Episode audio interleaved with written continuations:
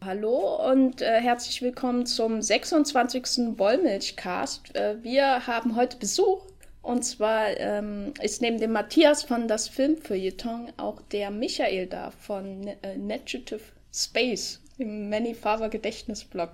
Hallo Michael. Hallo Jenny, hallo Matthias. Es freut Hi. mich sehr, eingeladen worden zu sein.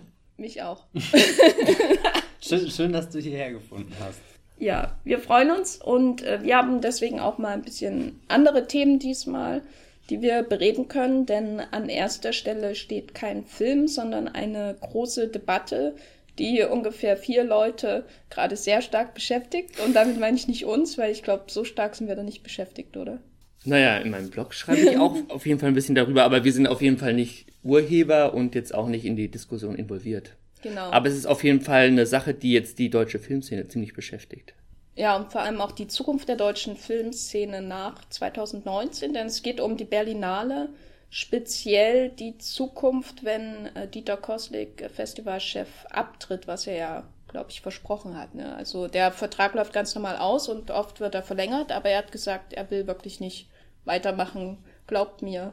Aber, aber gibt es nicht auch eine Aussage, wo er sich noch vorstellen kann, so eine Art Präsident zu bleiben? Oder Ein Ehrenpräsident? Ich weiß nicht, ich meine, ich habe das irgendwo aufgeschnappt, aber.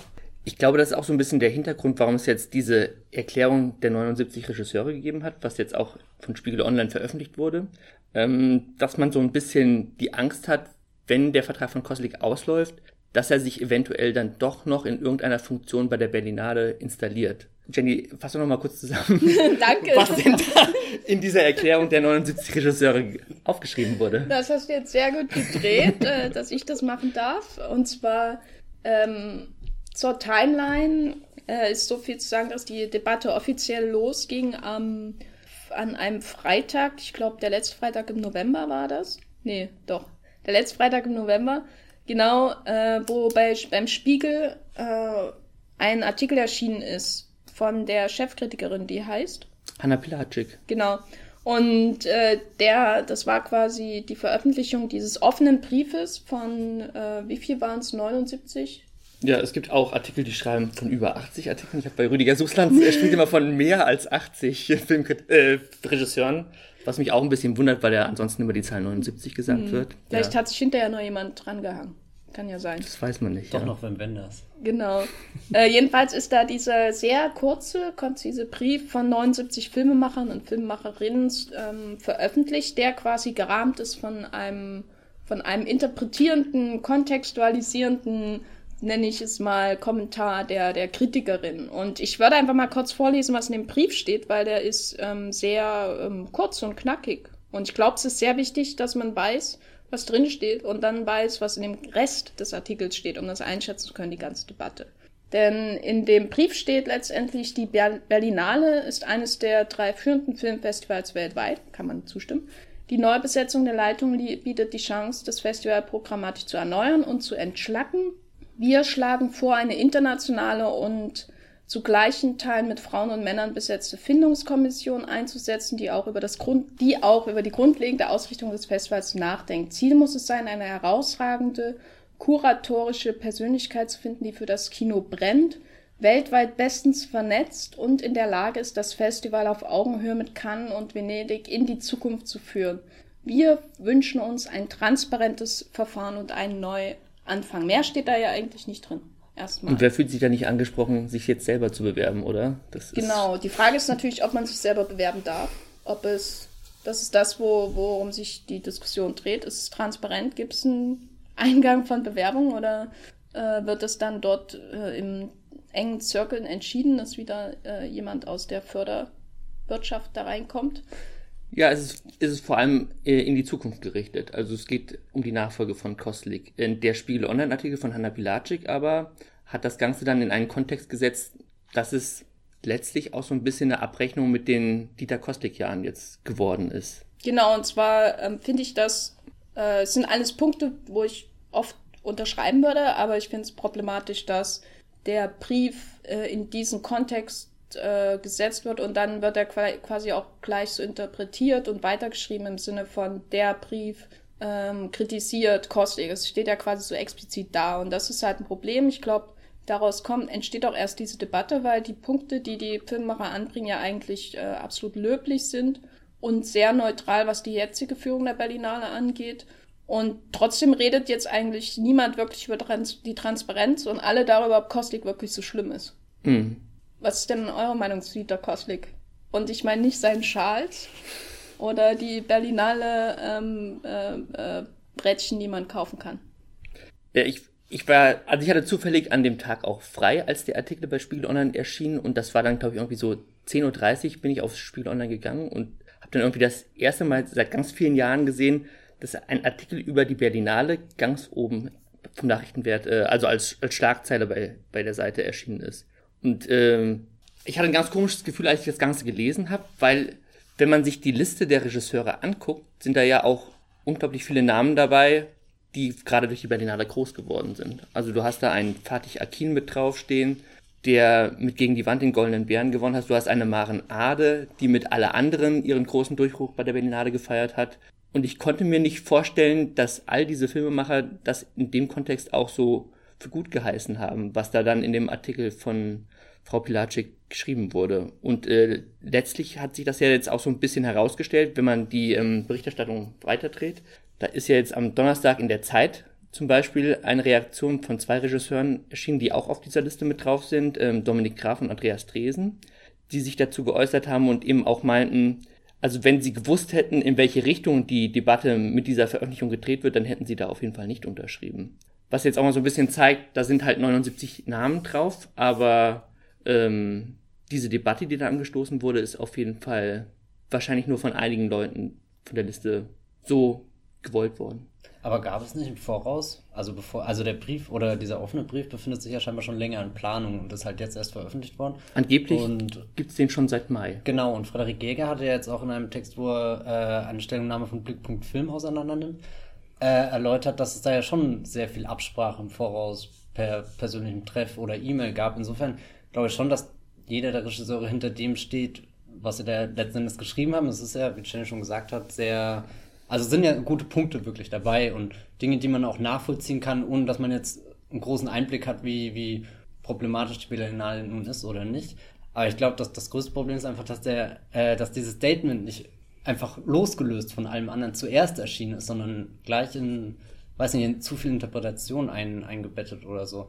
Ist das nicht sogar journalistisch irgendwie ein bisschen total daneben? Das ist ja, ja, da sind wir wieder bei dem Spiegel Online-Text. Ähm, darüber kann man natürlich diskutieren. Es ist halt jetzt auch ein sehr kurzer, ein sehr vager Brief, ein offener Brief. Wenn man den einfach so veröffentlicht, äh, hätte er vielleicht nicht so viel ähm, Strahlkraft, sag ich mal, wie einer, in dem dann noch mehrfach das Wort Kostik vorkommt. Ich glaube, der war auch ursprünglich, so habe ich das aus den verschiedenen Texten rausgelesen, dafür gedacht, den an ähm, Kulturstaatsministerin Monika Grütters zu geben, die ja auf aktuell, weil sie ja noch in der Regierung ähm, dafür verantwortlich ist, da auch mit drüber entscheidet, wer dann der Nachfolger von Koslik wird. Und ähm, weil das aber relativ wenig Wirkung gezeigt hat, ist man dann einen Schritt weiter gegangen und hat dann wahrscheinlich drüber nachgedacht, wie können wir das Ganze denn jetzt noch zu einem wirkungsvollen Abschluss bringen? Und dann ist offenbar diese Idee gewachsen, dass man das dann doch über Spiegel Online veröffentlichen könnte. Also inhaltlich kann man da ja auch auf jeden Fall mit dieser Erklärung mitgehen. Also im Sinne von, dass man sich, äh, also ich bin zum Beispiel kein so großer Gegner von Dieter Kostlik, wie das äh, mal allgemein im Feuilleton bei, bei vielen deutschen Journalisten durchschlägt. Aber nach, äh, ich glaube, er ist jetzt 17 Jahre im Amt, da macht das, also gibt es einfach auch Abnutzung, Abnutzungserscheinungen und da macht es auch durchaus Sinn, dass man mal einen Schnitt macht. Und ähm, diese Angst dieser Filmemacher ist ja auch ein bisschen dadurch begründet, weil jetzt auch schon gewisse Namen gehandelt werden, die dann als Nachfolge kommen sollen. Und dann ist dann zum Beispiel Frau Niehaus vom ähm, Medienboard Berlin-Brandenburg, die dann als Nachfolgerin gehandelt wird. Und da vermutet man dann, glaube ich, von Regieseite, dass das dann eben auch nicht die Person ist, die man sich auf diesem Posten wünscht. Genau, implizit ist es dann aber schon wieder Cosmic-Kritik. Also wenn wir jetzt einfach diese sehr vage, den sehr vagen Brief ohne den Spiegelkommentar für sich nehmen und so weiterleiten wie du, also dass man äh, Angst hat, da sind diese Namen jetzt im Gespräch und da ist wieder jemand aus der Filmförderung im Gespräch und äh, Koslik kommt ja aus der Filmförderung in äh, Nordrhein-Westfalen mhm. und dass das jetzt alles wieder von vorne losgeht. damit impliziert, damit, insofern kann man den Brief natürlich als Koslik-Kritik lesen, weil man damit implizit sagt, wir wollen nicht jemanden, der denselben Hintergrund hat. Mhm. Wenn man so viel, das ist jetzt sehr viel Psychoanalyse, wie man hier betreibt, weil im Brief steht davon ja nichts. Mhm. Trotzdem ist natürlich klar, es ist alles ähm, absolut löblich, äh, Transparenz zu fordern, aber im Grunde reden wir ja über dieses, äh, ist diese Debatte so hochgebrodelt nicht, weil es der ganzen ähm, Suche nach dem Berlinale-Chef an Transparenz fehlt, sondern weil wir seit äh, zehn Jahren oder wie lange auch immer, ich bin noch nicht so lang Berlinale-Besucher, immer diese Kritik an Koslik haben. Mhm. Im Grunde. Also sonst hätten wir äh, diese ganze Debatte jetzt nicht. Und das, der Spiegelbrief hat, äh, der Spiegelrahmen, nenne ich es mal, hat das halt so auf den Punkt gebracht, ne? äh, in dem das ausgesprochen wurde. Aber was ist denn ein euer Eindruck? Ist diese Kritik, du hast jetzt gemeint, bist jetzt nicht so ein großer Kostlik-Kritiker, Michael. Wie, wie, wie nimmst du denn die, jetzt mal unabhängig von deiner persönlichen Meinung, ihm gegenüber, wie nimmst du denn diese Kritik an Kostlik generell so wahr als Besucher, äh, die ja wirklich jedes Jahr mhm. aufs Neue stattfindet? Also ich würde sagen, ich habe ungefähr äh, Anfang der 2000er mich richtig äh, angefangen dafür zu interessieren, wie die Berlinale so wahrgenommen wird und was da dann auch ähm, gezeigt wird. Und seitdem ich mich damit beschäftige, gibt es eigentlich immer schon diese Kritik an Dieter Koslik, der 2001, glaube ich, ins Amt gekommen ist. Und ich fand sie eigentlich ähm, immer ein bisschen unfair. Also auch gerade wenn man es dann in einen größeren historischen Kontext setzt. Ich war natürlich auch nicht in den 90er Jahren dabei oder auch schon davor mit den anderen Festivaldirektoren, aber ich habe mir jetzt zum Beispiel als Vorbereitung für den Podcast heute, weil ich wusste, wir reden über die Berlinale. Du hast dich vorbereitet. Ich habe mir nochmal, es gibt diesen einen ganz tollen Dokumentarfilm von Romuald Kamaka, ähm, wo er Michael Alten ähm, dabei ähm, filmt, wie der 1991 zur Berlinale hinfährt und äh, wie er danach berichtet, wie das Ganze auf ihn gewirkt hat. Und da sagt Michael Alten, der leider viel zu früh verstorbene ehemalige Süddeutsche Zeitung und FATS-Kritiker, ja, ähm, eigentlich sind die Wettbewerbe der Berlinale nur dafür da, dass Journalisten maulen können. Also es ist äh, dieses, die Kritik an dem Berlinale-Wettbewerb ist, glaube ich, so alt wie die Berlinale selbst. Und ähm, ich glaube auch unter dem Vorgänger von Dieter Kostik, Moritz der Hadeln, ist das nicht besser gewesen. Ich würde sogar sagen, dass es noch deutlich schlechter war. Also wenn man jetzt zum Beispiel 1991 nimmt, also da äh, lobt vor allem Michael Altin die amerikanischen Filme, die im Wettbewerb gelaufen sind. Das waren dann damals Filme wie Dances with Wolves, der Kevin Costner Western, ähm, Green Card, äh, das Russlandhaus. Green Card. Green Card mit Gerard Depardieu, genau. Und ähm, noch ein vierter weiterer Film, der mir jetzt nicht einfällt. Das Schweigen der Lämmer lief auch im Wettbewerb. Und wenn man sich da dann aber zum Beispiel mal die Release-Daten anguckt, äh, war Tanz mit dem Wolf im, im Jahr davor schon im Oktober gestartet worden. Also als der Film dann auf der Berlinale im Wettbewerb gezeigt wurde, war er schon seit Monaten in den amerikanischen Kinos zu sehen. Das ist natürlich ja dann auch eine Frage, welche Filme man dann in den internationalen Wettbewerb holen kann. Und äh, also äh, Dieter Kostik kann sich das heute nicht erlauben, einen Film aus Amerika zu zeigen, der da schon monatelang im Kino gelaufen ist. aber hatten wir das nicht erst vorletztes Jahr mit Chirac von äh, hier Spike Lee? Ja, aber das war eine Special Screening. Und das ist Ach ja dann meistens immer außer äh, Konkurrenz. Was, was, äh, wo man diskutieren kann, ist sowas wie Boyhood der ja in Sundance vorher lief, glaube ich. Hm. Ne? Ja. Also der, es war keine Berlinale Premiere und der lief doch im Wettbewerb, soweit ich mich erinnere. Und hat auch, glaube ich, einen silbernen Bären für beste genau, Regie gewonnen. und das, das ist so, glaube ich, ein der, aber das... Äh, das ist so an der Grenze, was man machen genau. kann. Aber eigentlich versucht man ja beim internationalen Wettbewerb Weltpremieren zu haben. Hm.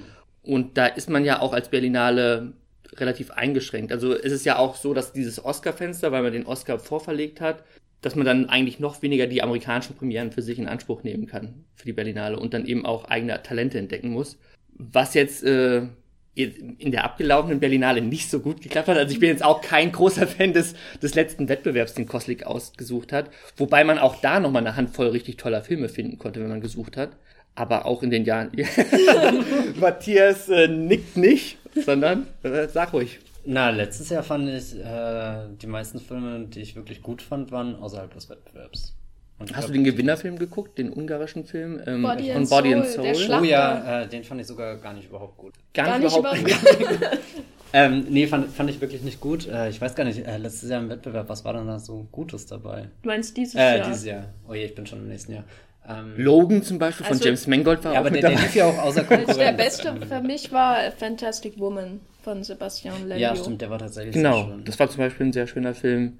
Es gab Felice, dieser ähm, Felicité. Af- Felicité, dieser afrikanische Film von Alain Gourmet. Ähm, es gab da ein paar richtig gute Filme, die mir jetzt alle nicht Aber- mehr einfallen. Weil, weil, weil, es gab den Rumänen äh, Anna Mon Amour, den ich auch super fand, Oh, der relativ ich spät, relativ spät gelaufen ist. Aber du musst schon richtig überlegen und müsstet ihr jetzt sagen, welche Filme mich seit der Berlinale die ganze Zeit beschäftigen sind. Das Call Me By Your Name, Golden Exits, hier Inserated, so, so Panoramasachen. Call Me By Your so. Name, der aber auch auf der Berlinale lief. Aber Ja, ja, nach, aber, aber, Sundance, aber nach nicht, Sundance. nicht im Wettbewerb. Das Ja, ja, weil, weil er seine Weltpremiere in Sundance gefeiert hat. Aber den hätten die wahrscheinlich auch mit Kusshand genommen und in den Wettbewerb gepackt. Vielleicht klappt es ja jetzt bei der kommenden Berlinale, dass der neue Film von Luca Guadagnino, Suspiria. dass Suspiria vielleicht in den Wettbewerb ich dachte eingeladen wird. eigentlich, der ist eher was für Cannes. Aber ist der nicht sogar in Berlin gedreht Eben. irgendwie? Es gibt ja schon so ein paar Hinweise, dass er eventuell in Berlin laufen könnte. Es wäre besser als, äh, wie heißt der Film ohne Autor? Oder wie heißt der neue Donnersmark? Oh Ja, Gott, der glaub, ist der Weil von dem höre ich mehr, dass er Eröffnungsfilm werden könnte. Der müsste doch eigentlich schon seit drei Jahren fertig sein. Der darf So, niemals fertig werden. Ja, aber ich, ich, ich gebe euch sofort, dass der, der vergangene Wettbewerb der Berlinale nicht ruhmreich war. Also da, ich bin jetzt auch noch nicht so lange dabei, da gab es aber auch deutlich stärkere Jahrgänge. Denkt ihr denn, dass ähm, die, also äh, dass die Führungskraft, diese eine Führungskraft, um die es jetzt ja geht, äh, auch in dem Brief von den Regisseuren, dass die so viel am Wettbewerb ändern kann? Eine gute Frage ist das. Weil das, äh, die Kritik an Koslik wird immer, also er ist natürlich auch ein einfaches Ziel. Er ist da mit seinem Schal und er äh, macht immer 50.000 Fotos mit sich in dem Merchandise und mit sich in den Stars und mit sich neben dem Teller im Kuli kulinarischen Kino. Und äh, jedes Jahr wird eine neue Sektion aufgemacht und so weiter, was dann da, äh, er ist halt das Post Poster-Child, er ist wahrscheinlich noch präsenter als Festivalleiter als Thierry Fremont vielleicht, so in der Öffentlichkeit. Weil er auch mehrere Funktionen in einer Person vereint. Also es ist ja, in Cannes gibt es ja noch Gilles Jacob, der dann ja, der, aber der sitzt Präsident immer ist. daneben und schweigt. Ja, aber es sind zumindest noch zwei Leute. ja. Und in, bei der Berlinale gibt es eben nur Koslik. Wobei der auch wahrscheinlich ein größeres Team hat, was den Wettbewerb ihm dann auch zuspielt. Ich glaube nicht, dass er das alles entscheidet. Ich hoffe nicht. Ähm, es ist ja auch immer eine Frage des Angebots, ne? was man bekommen kann. Und ich glaube, bei dem Spiegel Online-Artikel, um auf den zurückzukommen, hat, glaube ich, Hanna Pilatschik auch zum Beispiel äh, Kostik vorgeworfen, dass der Maria Schrader-Film vor der Morgenröte zum Beispiel nicht genommen wurde. Würdet ihr denn sagen, dass der unbedingt im Wettbewerb hätte laufen müssen? Definitiv. Ja, also weil ich äh, finde das schwer zu, zu sagen, ob das jetzt an Koslik liegt der, äh, oder wer da jetzt speziell sagt, hier diesen einen Film möchte ich gern nicht haben. Nicht den äh, vom Assistenten von Bela äh, Tar, der dann in Cannes läuft und alle wegbläst. Ja, ja, das du war du der redest von Son of Saul. ja. Ja. Das ist ja auch so Das eine ist auf jeden Geschichte. Fall eine Sache, die man dann Koslik ankreiden kann. Ja. dass er den nicht genommen hat. Und wahrscheinlich gibt es ja über die vergangenen Jahre auch einige Fälle. Man kriegt das ja immer noch mal so nebenbei mit, was nicht genommen wurde. Ich, ihr seid wahrscheinlich auch keine größeren, Fan, größeren Fans von Das Leben der anderen, von Florian Henkel von Donnersmarck, aber der lief ja damals auch nicht auf der Berlinale. Schade. Ich mochte den. Dann versuchen sie ja vielleicht jetzt was wieder gut Aber zu da ist ja, machen. da kann man ja natürlich fragen, liegt das an ähm, speziellen, äh, äh, an kleineren, also singulären Geschmacksurteilen hier in dem Fall, ah, ich mag das nicht, wenn da immer irgendwie ein Konzentrationslager mit äh, ähm, Plansequenzen macht. Oder liegt das daran, wir wollen eine bestimmte Art von Film hier nicht haben und deswegen werden die abgelehnt. Vielleicht eine bestimmte Art von deutschen Filmen, die dann eine, äh, oder deutschsprachigen Film, die einen Maria Schrader durchfahren lässt oder eins das Leben der anderen. Aber hast du über die vergangenen Jahre festgestellt, dass die Berlinale da bestimmte Filme ausklammert? Ich finde eigentlich, die geben sich relativ viel Mühe, immer, die haben ja, im besten Fall haben sie vier Slots für deutsche Filme, dass das dann eben auch aus den unterschiedlichen Bereichen kommt und das repräsentiert. Also du hast dann eventuell einen Berliner Schule-Film, wenn ich das jetzt mal so nennen darf, oder Leute, die dir mal genau dazu gerechnet wurden. Dann hast du halt die ältere Generation, einen Schlöndorf oder einen von Trotter oder einen Wenders-Film oder einen Herzog. Die versuchen das eigentlich eben schon ähm, fair zu verteilen. Das ist natürlich, wenn der neue Schlöndorf hier Return to Montauk dann nicht so viel bringt, ist es natürlich auch schwierig, Hey, das dann zu gab- verteidigen. Hey, es gab schöne Pullover in dem Film. Das darf man nicht unterschätzen. Ja, also man gibt sich schon Mühe, dann äh, die verschiedenen, ähm, naja, Schichten oder so des deutschen Kinos wiederzuspiegeln.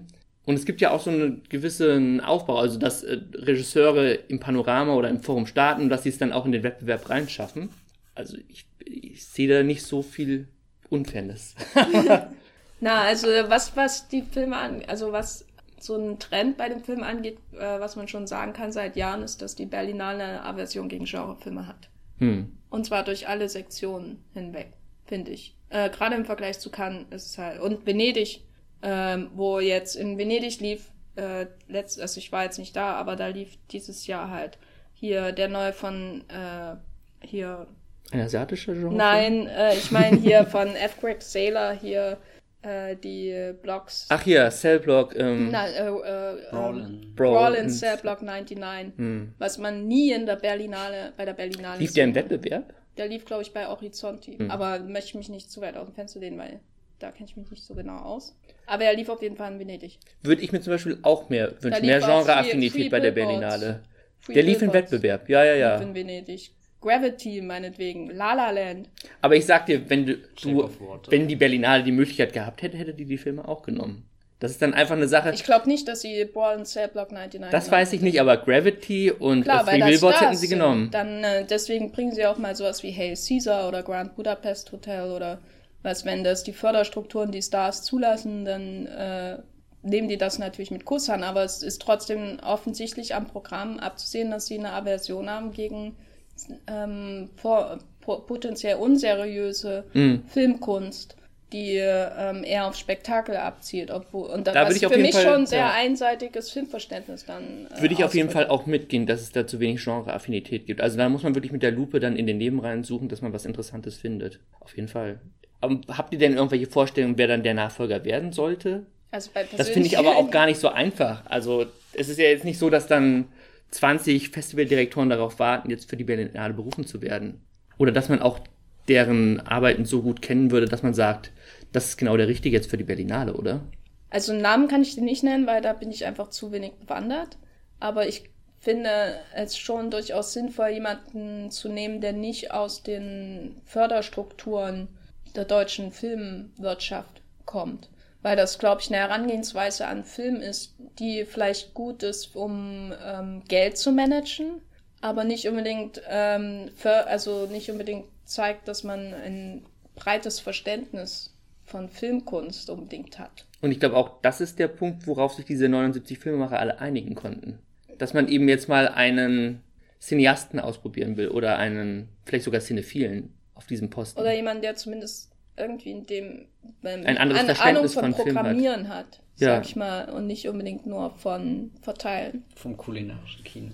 Vom kulinarischen Kino. Nee, weil du ja vorhin auch gefragt hast, was das Bild von Koslik ist und da habe ich gerade sehr intensiv drüber nachgedacht und bin zum Entschluss gekommen, dass ich keine Ahnung habe, was Koslik überhaupt für Filme mag oder so jetzt, wenn ich ihm nicht unterstelle, er hat selbst den Wettbewerb ausgewählt, weil das meiste, wo er sich so äußert, sind halt all diese Nebensächlichkeiten, irgendwie halt der rote Teppich, was es in, in der Food Street im Food Truck zu essen gibt. Und also so, entweder habe ich nehme ich nur die Hälfte der Pressemitteilungen wahr, die rausgeschickt werden, aber ich glaube, ich habe Dieter Kostlik noch nie über einen Film reden hören.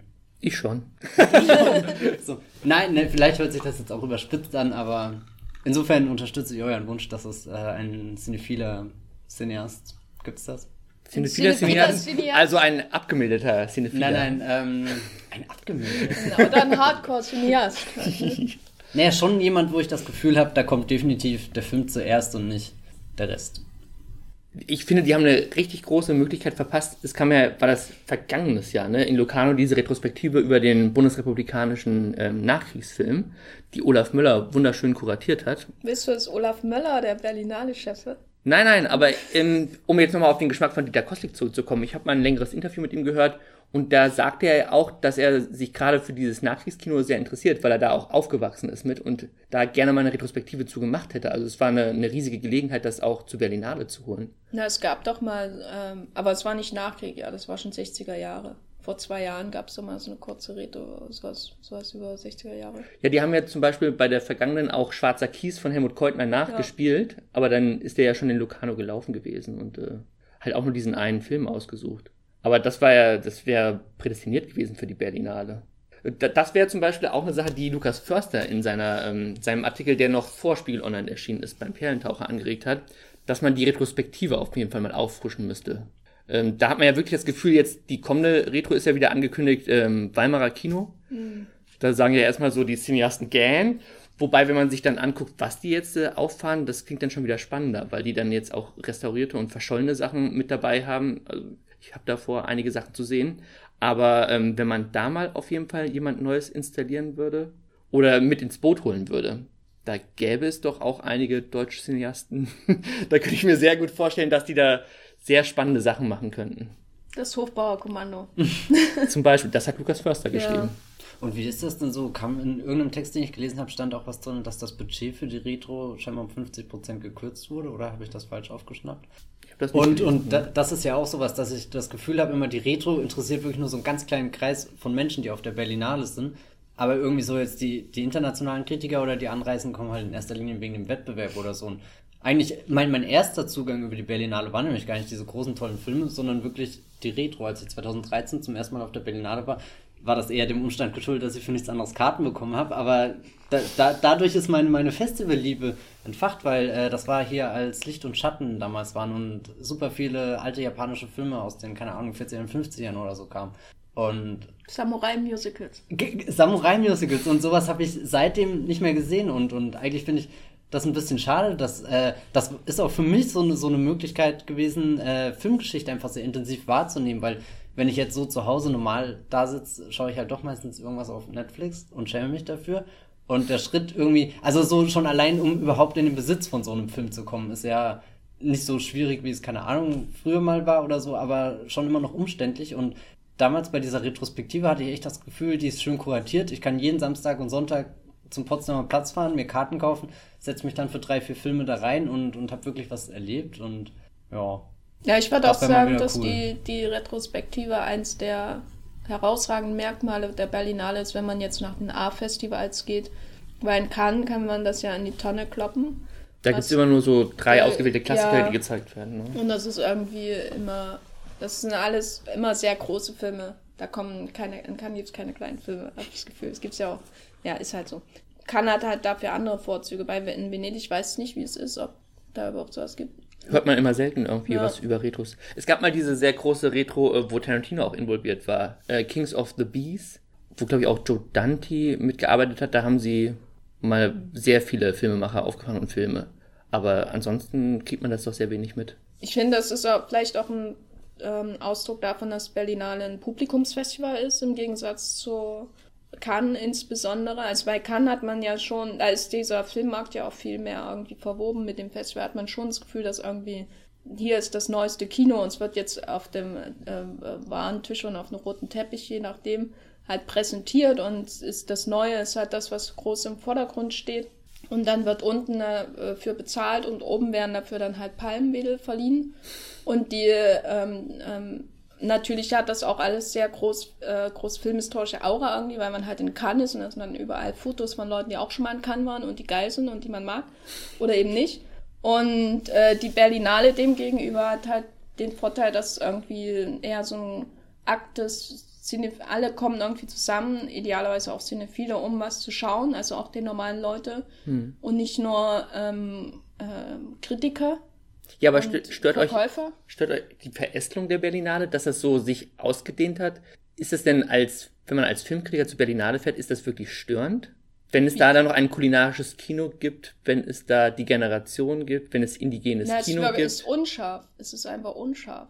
Das ist das, was mich äh, Unscharf für stört. wen? Für, für mich als Kritiker ist es äh, als Festival Dass man zu viel Auswahl hat? Wirkt es so, als wird ganz viel gegen die Wand geworfen und man schaut, man muss halt überall schauen selber in 50 verschiedenen Kategorien, was ähm, kleben bleibt. Während, also ich bin ja, äh, äh ich würde schon sagen, dass das Programm in Cannes letztes Jahr, äh, dieses Jahr war enttäuschend so. Mhm. Aber das, was Cannes wirklich und das Milieu, was da sich zusammenfindet, ist seltsam. Ist einfach sehr seltsam alles, was wer da alles zusammenkommen kann. Mhm. Und die Atmosphäre ist unwirklich und teilweise auch unangenehm. Aber das, was kann ausmacht, ist, dass du da hinkommst und dein Programm, du hast drei kleine Programme, eins für die Hauptsachen von dem eigentlichen Festival, eins für äh, die Conseil de la Réalisateur, also die Directors, Directors Fortnight, Fortnight. Mhm. und eins für die Critics Week. Und das ist alles. Und wenn du willst, kannst du auch mal runter in den Keller gehen und dich in eine Sales-Vorstellung reinschleichen. Und das ist so präzise und klar und das ist ein genaues Bild, was das Festival ist. Wie die Filme sind alle machbar. Du kannst im Grunde alle Filme sehen, wenn du eine gute Akkreditierung in Cannes hast. Wenn du eine schlechte hast, dann halt erst einen Tag später.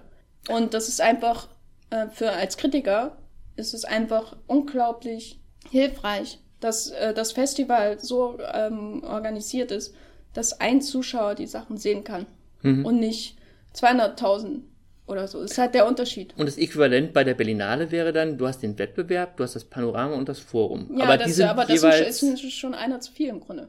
weil da zu viel schau- gezeigt wird. Genau, also das Panorama hat ja immer irgendwie 40, 50 Filme. wir, ne? wir haben jetzt bei der Berlinale den Wettbewerb, das Forum, dann haben wir Expanded, bla. Ja, äh, aber da hängt man ja wirklich nicht so viel ab. Und dann zusätzlich haben wir jetzt noch die Woche der Kritik, die ich sehr interessant finde, wo es mir aber jedes Jahr, jetzt, sie findet ja erst seit eins, zwei Jahren, drei Mhm. Jahren statt, ähm, unglaublich schwer fällt, überhaupt meinen Plan reinzukriegen. Weil das auch zeitlich überhaupt nicht mit dem Berlinale Restprogramm zusammenpasst. Ja, und weil es halt weiter ab vom Schuss ist halt. Ja, auch. Aber, äh, und da ist halt der Unterschied in Cannes, dass, dass man ähm, die Hauptreihe hat und dann äh, un sorten Regals, quasi innerhalb des eigentlichen Festivals, Wettbewerb und un sorten Regal, die zwei zentralen Sachen mit einer Hand, also wirklich mit 20 Filmen oder so Maximum pro. Und dann hast du nochmal dieselbe Anzahl an Filmen in den zwei anderen Reihen. Und das war's. Und nicht 40 Forumsfilme und zig äh, Panorama. Und dann hast du noch die Kinderreihen, die ich super finde, aber die ich kaum unterkriege, weil es einfach zu viel ist. Die aber wirklich super sind. Und ich finde, es ist auch durchaus, ich finde, Lukas Förster bringt in dem Artikel schon viele wichtige Punkte an, da, warum die, die Anzahl der Filme allein nicht das Problem ist. Aber ich finde, es, äh, die Anzahl ist schon ein Zeichen dafür, ob eine Auswahl getroffen wird überhaupt. Mhm. So. Und die, man muss dem, wenn man kuratiert, muss man doch dem ähm, potenziellen Zuschauer auch das äh, Vertrauen suggerieren, dass er was findet, was ihm gefallen wird. Und nicht, dass er selber sich durch hunderte Filme durchwühlen muss, bis er findet, was ihm gefällt. Ich weiß nicht, also tendenziell, also kann ich dir auf jeden Fall recht geben, dann eine kuratorische Hand, eine strenge kuratorische Hand ist auf jeden Fall hilfreich, wenn man das dann auch alles sehen will. Aber jetzt mal von der cineastischen Sicht aus ist das, ähm, umso mehr Auswahl man hat, umso eher kann man ja auch was finden. Also wenn jetzt zum Beispiel, wenn man beim Panorama oder beim Forum schaut und gewisse Vorlieben hat, welche Filme man gerne guckt, dann hat man dann eigentlich auch eine, eine breitere Möglichkeit, sich, was herauszusuchen. Wenn denn das Angebot gut genug ist, da auch was zu finden. Ja, aber das, ähm, also mein Idealzuschauer ist jetzt der Kritiker, weil das ist halt die Art, wie ich das besuche, das Festival. Und der pickt sich nicht aus zwei Sachen was raus, sondern der schaut alles den, gucken. nee, aber der schaut den Wettbewerb und äh, versucht die wichtigsten Filme aus den sa anderen Sachen mit, mitzunehmen. Das ist so der klassische Kritiker. Der muss einen Wettbewerb gucken, ist halt so. Ja, Und äh, das macht die Berlinale unglaublich schwer, äh, außerhalb des Wettbewerbs ähm, die wichtigsten Sachen einfach wahrnehmen zu können. Du magst da den wunderbarsten Film in deinem Forum Expanded oder was weiß ich, Panorama-Dokumente haben, aber dadurch, dass die Auswahl so groß ist, wird er halt verschüttet. hm. Matthias, wie, was sagst du denn dazu? Nee, ich sag nur die ganze Zeit zu viel, will ich so selten ein, äh, ein, was auch immer, unterbrechen. Äh, da ich ja die letzten Jahre nicht darauf angewiesen war, jeden Wettbewerbsfilm zu schauen, kann ich dann, ich, aber ich kann deinen Druck nachvollziehen, äh, der der irgendwie ist, weil gerade in Nebenkategorien wie im Panorama ja, das ist eigentlich so meine Lieblingskategorie bisher, abseits der Retrospektive. Wo es ja jetzt übrigens auch neue Chefs gibt. Also Ja, genau, Speck äh, hört ja jetzt auf ja. und tritt einen Schritt zurück. Und da gibt es jetzt, glaube ich, also eine neue Chefin und zwei Assistenten. Da bin ich auch gespannt, inwiefern sich da jetzt das Programm des Panoramas verändert. Also für mich hat sich eigentlich so das Panorama so zum heimlichen Highlight irgendwie so entwickelt. Vielleicht auch, weil es so ein Sundance Ketchup geworden ist. aber das so. ist ja eigentlich kein gutes Zeichen. Ja, nee, nee, es ist überhaupt kein gutes Zeichen, weil ich auch eher das Gefühl habe, äh, die Berlinale ist für mich besonders wertvoll geworden, um, um Filme nachzuholen, die halt von den Amerikanern im Januar, Februar schon gefeiert wurden. Und dann wirkt die Berlinale auf einmal wie ein Nachholfestival. Also sowas, wie ich jetzt zum Beispiel äh, das Filmfest Hamburg wahrgenommen habe, äh, wo, wo sehr schön die, die, die Herbstsaison so abgedeckt wird, was in Telluride in Toronto kam oder so. Das finde ich dann schön, dass die sehr zeitnah dann auch in Deutschland jetzt dort zu sehen sind. Aber eigentlich sollte die Berlinale was, was Wichtigeres sein oder was Eigenständigeres als das, wo ich hingehe, um dann, wenn ich am Ende gefragt zu werden, was waren deine zwei Lieblingsfilme? Ach, das waren die Sundance äh, Favoriten irgendwie so. Also so, das tut mir, also so, so toll die Filme auch waren, das finde ich dann immer ein bisschen schade, dass, dass ich dann eigentlich nur von, von diesen 10, 11 Tagen intensiven Filmerlebnissen, dass ich da nur noch was mitnehme, was jetzt andere Filmkritiker äh, gar nicht mehr auf der Berlinale geschaut haben, weil sie das eh schon kennen und dann verliert das ja auch so, so äh, was du vorhin gemeint hast, äh, oder was, was, was mir noch eingefallen ist, dass der Diskurs ja auch irgendwie total ungelenkt ist. Jeder berichtet über einen Film, den er irgendwo gesehen hat und es gibt sehr wenig einheitliche Diskussionen oder so. Wenn ich jetzt kann immer auf, äh, in meinem Twitter-Feed verfolge oder so, habe ich dann immer das Gefühl, da gibt's ganz klar Phasen, wo halt jetzt der Square besprochen wird, dann ist der nächste Film dran. Das ist aber auch der Unterschied, weil Cannes kriegt halt wirklich die allergrößten Auteurs. Und von daher müssen die Filme dann auch besprochen werden. Das hast du bei der Berlinale mit dem Wettbewerb nicht so. Ja, okay. Also da sind dann eben auch kleinere Filme dabei und auch ja, Regisseure, die nicht so wichtig sind. Aber dafür fehlt dann aber bei der Berlinale der Moment, wo der kleine Film entdeckt wird und sich das so wie Tsunami-artig ausbreitet, weil es halt so viele kleine Filme gibt. Die, und irgendwo in der hintersten Kategorie findet man den dann vielleicht, weil das, was, finde ich, so diese intensive Festivalzeit ähm, ausmachen kann, ist, dass man wirklich zusammen eine Entdeckung macht. Und das war halt, also fand ich bei, bei Son of Saul war das so, dieses, dieser Moment, du sitzt in der ersten Pressvorführung von Son of Saul und niemand weiß, was da kommt. Da muss nur, da kommt halt, der ist der Assi von Bellatar und äh, ist äh, noch auf Film gedreht, was immer gut ist. Einer von zwei Filmen, glaube ich, damals im Wettbewerb. Hm. Und äh, es geht um Konzentrationslager, was erstmal äh, ab, ab schreckt das generell überhaupt. Und dann kommt da sowas und alle erstmal nur, also man merkt richtig, wie das ganze Kino irgendwie in sich, sich zusammenzieht, weil sie jetzt den Film gucken und der von, von dem Typ, von dem noch niemand vorher was gehört hat. Mhm. Und das gibt's natürlich mit noch kleineren Filmen. Auch in Cannes. Also, das ist für mich was, was die Berlinale ähm, nicht hergibt, weil sie kriegt vielleicht nicht die großen Autoren. Das ist halt so. Ähm, man muss auch nicht einen Autoren äh, ähm, Altar aufbauen wie ihn kann, weil das führt dann dazu, dass man sich alles äh, jedes Jahr durch einen Woody Allen Film quälen muss. Mhm. Und das macht auch keinen Spaß. Und dann ist halt die Chance, dass man andere Sachen zum Entdecken bietet, im idealerweise im Wettbewerb oder in einem kuratierten Forum. Und diese Entdeckungen fehlen mir halt bei der Berlinale. Im Kleinen gab es das nicht bei der Berlinale auch mit Victoria von Sebastian Schipper, als der gestartet war? Ja, das ist aber doch eine Singularität. Also. Ja, Son of Soul kommt ja jetzt auch nicht jedes wieder, Jahr in Cannes vor, oder? Ja, aber ähm, sowas wie Western äh, in, in Cannes. Ja. Von Valeska Kiesebach. Ja, aber da hat man ja auch schon damit gerechnet, dass der gut wird, oder? ja, sie hat einen Film vorher gemacht und der ist sechs Jahre alt. Äh, und ich weiß nicht, dadurch, dass Cannes halt äh, diese zweite Sektion hat, die aber relativ klein ist, kommt das halt, es sind halt relativ schnell klar, aha, da gibt's hier äh, äh, Western und noch ein, zwei andere, das sind so die großen Highlights und die kriegen dann auch eine ähnliche Aufmerksamkeit wie die im Wettbewerb, weil es halt nicht 50 Sektionen gibt, hm. wo sich die Highlights verstecken, sondern äh, eben nur vier insgesamt. Das kann ich nachvollziehen, aber es ist auch so, kann ist quasi die Weltmeisterschaft des Films, also da, man, man muss sich natürlich naja, immer, man muss sich immer am, ja, ja, es gibt auch schlechtere ist auch die alte Altersmeisterschaft des Films. Aber rein theoretisch kann es immer die Weltmeisterschaft sein ja. und man sollte sich auch immer am besten orientieren. Aber ich finde, äh, man muss auch so ein bisschen auf dem Boden bleiben bei der Berlinale. Also was will man denn eigentlich erreichen? Also man kann sich, glaube ich, tendenziell eher mit Venedig vergleichen. Ja, und das selbst da stinken sie ab, weil Venedig in den letzten zwei Jahren ja massiv wieder an Bedeutung gewonnen hat. Ich weiß nicht, ob das äh, der letzte Wettbewerb in Venedig so toll gewesen ist.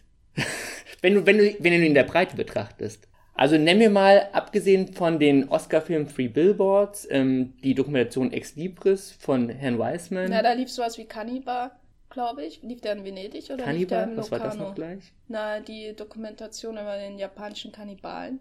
Lief der in Venedig oder in Locarno? Habe ich das jetzt? Den kenne ich gar nicht. Habe ich nicht wahrgenommen. Ja, bin ich, jetzt ich will nur sagen, da laufen ja auch 20 verschiedene Filme und es gibt dann immer drei, vier, die es dann auch äh, nach Telluride und nach Toronto schaffen und die dann auch groß ins Oscar-Rennen einsteigen. Aber wenn du dir mal anguckst, welche italienischen Filme da gezeigt werden und inwiefern die dann noch in den vergangenen, äh, in den kommenden Monaten irgendwie eine Rolle spielen, das ist auch nicht so einfach. Und dabei hat Venedig einfach strategisch das die bessere Möglichkeit, weil das eben die Oscar-Rampe sein kann. Aber man kann dann die Weil die Filme dann für den Herbst nicht an jedem werden. Punkt durch ihren Februartermin irgendwie entschuldigen. Nö, es erklärt aber auch viel. Ja, aber da, das ist halt jetzt, das ist halt jetzt klar, Damit dass es so ist, aber das kann man doch nicht bei jedem Kritikpunkt anbringen, dass es halt ähm, im Februar ist und da sind die Filme nicht so gut, die da kommen. Und dann ist das halt so. Das da, hilft doch nicht. Nee, mein Punkt ist halt, dass man, ähm, also, Das dass man erstmal, dass man nicht so sehr immer nach Cannes schielen soll, weil Cannes ist halt eine Nee, Ausnahmestellung. äh, ich, ich, will, ich erwarte ja auch nicht, dass sie jetzt Cannes nachmachen, aber ich finde es schon interessant. Äh, ich war schockiert in Cannes, als ich das Programm zum ersten Mal gesehen habe, wie wenig da läuft. Und habe das erstmal nicht verstanden. Und dann habe ich es verstanden, warum das so ist. Als, als du endlich Zeit hattest, auszuschlafen und einen Text zu schreiben. Nee, schlafen tue ich da ja auch nicht, weil das die, die Anzahl der Filme, die ich in Cannes sehe, ist genauso wie in der Berlinale. Ah, echt? Also tendenziell ein bisschen weniger. Wie viel schaust du denn in Cannes? Na, in Cannes ist eigentlich immer so 39, 38, 39 Ach so. Filme. In Berlinale schaue ich immer ein bisschen mehr, weil es da ja auch die PVs vorher Mhm. gibt. Die in Cannes habe ich die halt nicht. Aber das Ding ist halt einfach, dass ähm, die Auswahl bei der Berlinale im Vorfeld wesentlich schwieriger ist, äh, sich das Programm irgendwie zusammenzustellen und so. Und das liegt nicht daran, dass man die Leute nicht kennt, die die Filme gemacht haben, sondern dass die Beschreibungen sich ähm, relativ nach Berlinale-Filmen vielfach anhören. Ähm, also das ist ja, das ist ja das, also vielleicht mal jetzt mal ganz praktisch gesehen. Zwangsheirat, Zwangsheirat, Genau. Zwangsheirat, Zwangsheirat. Und- Ir Irgendein Jahr war das doch wirklich mal, wo so drei, vier Filme mit, so mit, Mit dem gleichen Thema. Ja, Zwangsheirat und- also du wünschst dir einfach eine bessere Auswahl und weniger Filme in den Nebenreihen. Für die Also wer, das ist das halt das Ding, wenn ich als Publikumsfestival verstehe ich, dass sie so riesengroß sind und wahrscheinlich erwarten, also da halt ihre 250.000 Zuschauer, was sie da immer im äh, Jahr haben, abdecken müssen und ein, reinlocken müssen und so. Da musst du halt, äh, da kannst du halt nicht den einen Film äh, siebenmal zeigen oder so, dann noch fünfmal, viermal äh, und dann möglichst viele Filme zeigen, in, überall in der Stadt, finde ich auch schön dass da auch andere Menschen überhaupt hingehen. Das ist ja auch das Schöne an der Berlinale im Vergleich zu Cannes oder so. Ähm, das ist auch, also die ganze Stadt ist Teil des Festivals irgendwie. Du hast auch das Gefühl, wenn du drüber schreibst, kommt tatsächlich irgendwie so eine Resonanz zurück und nicht nur du schreibst das halt als Berichten vom Festival und weißt, der Durchschnittscineast wird das erst in drei, vier Monaten höchstens sehen, sondern der Dialog ist einfach viel größer. Der Dialog ist größer und das ist schön. Äh, ich wüsste jetzt nicht, ob- ich denke nicht, dass man das Festival wahnsinnig reduzieren muss, aber was mir halt schon auffällt, ist, dass das für den normalen, für den Kritiker, für jemanden, der das aus ähm, beruflichen Gründen besucht, schwer, unglaublich schwer zu managen ist, das Festival wegen des Programms, weil das eben so ist. Vielleicht liegt das daran, dass es ein Twitter-Festival ist, für äh, dass es unten noch einen Filmmarkt gibt, das Kritiker anzieht und das halt für, äh, also mit Premieren auch Kritiker anzieht und äh, halt Publikum. Was mir aber, was aber auch ähm, nervt, ist halt, dass der da, ich bin halt fest ähm, Wettbewerbschauerin von Berufswegen und ähm, der ist halt, der wirkt halt oft so, als wäre wäre es halt ähm, gerade so zusammengesucht, äh, großen Namen, ein paar hier noch ein Debüt, was gegen die Wand gefahren wird und äh, weil wir stehen ja auf junge Filmemacher und so weiter. Und äh, das fällt mir halt auch an der Programmierung auf, wie die Filme an einem Tag gezeigt werden, wie, also wie in welcher Reihenfolge und so weiter. Dass äh, bei anderen Festivals habe ich schon das Gefühl, dass da irgendwie mitgedacht wird, dass die thematisch zusammenpassend irgendwie gezeigt werden. Das ist halt ein Cannes extrem äh, dieses Jahr gewesen. Und äh, bei der Berlinale kommt es mir vor, als wird halt möglichst viel zusammengesucht, was, was man halt so findet, ne? Da, dass die Laufzeiten halt schön ineinander Und übergehen. genau, und äh, außer es kommt ein Love Diaz. Und Was ich mal gerne machen würde, wäre bei der Auswahl dabei zu sein. Also was, was wird der Berlinale angeboten? Wo sind überhaupt, überhaupt die, die Verbindungen? Und was wird dann auch tatsächlich genommen? Ähm, und wenn man Kostik auswechseln würde, ob das dann wirklich so viel besser würde, das äh, will ich fast so ein bisschen in Frage stellen. ja, aber das ist halt Aber es ist auf jeden Fall spannend. Also ich würde ist es halt was, gerne was mal sehen. probieren Und ich denke muss. auch viele deutsche Filmkritiker glauben, ähm, dass sie also locker aus der Hand geschüttelt ein besseres Programm zusammenbekämen als Dieter Kostik oder sein Team. Das müsste man mal machen.